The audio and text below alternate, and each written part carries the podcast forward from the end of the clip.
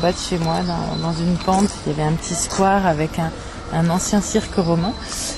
Et puis euh, j'avais remarqué qu'il y avait tout le temps plein de chats à la même heure dans ce square-là. Puis un jour, je, je passe un tout petit peu plus tard et je me suis rendu compte euh, qu'en fait il y avait Pedro qui était un, un vieux gars euh, d'Espagne qui baragouinait un espèce de mi-espagnol, mi-français, qui avait 72 ans.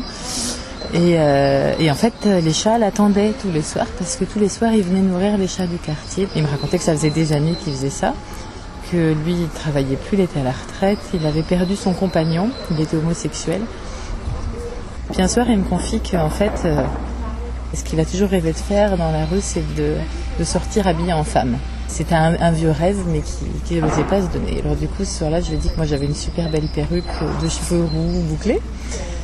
Et que si vraiment c'était quelque chose auquel il tenait, ça me ferait vraiment plaisir de, l'accompagner, de l'aider. Et alors du coup, il a eu des yeux tout, pétillants et il me dit mais vraiment tu ferais ça? Je dis bah oui, puis je peux te la donner ma perruque si, elle te plaît.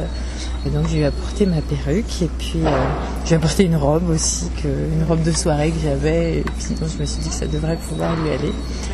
Et puis, euh, et puis du coup je suis sortie parce qu'il n'y avait pas deux pièces et puis il s'est habillé, je l'ai maquillé et puis... euh, et puis il n'osait pas sortir seul, alors on est sortis bras dessus, bras dessous et, et on a fait un tour du quartier tous les deux et je crois que ce jour-là il était super heureux.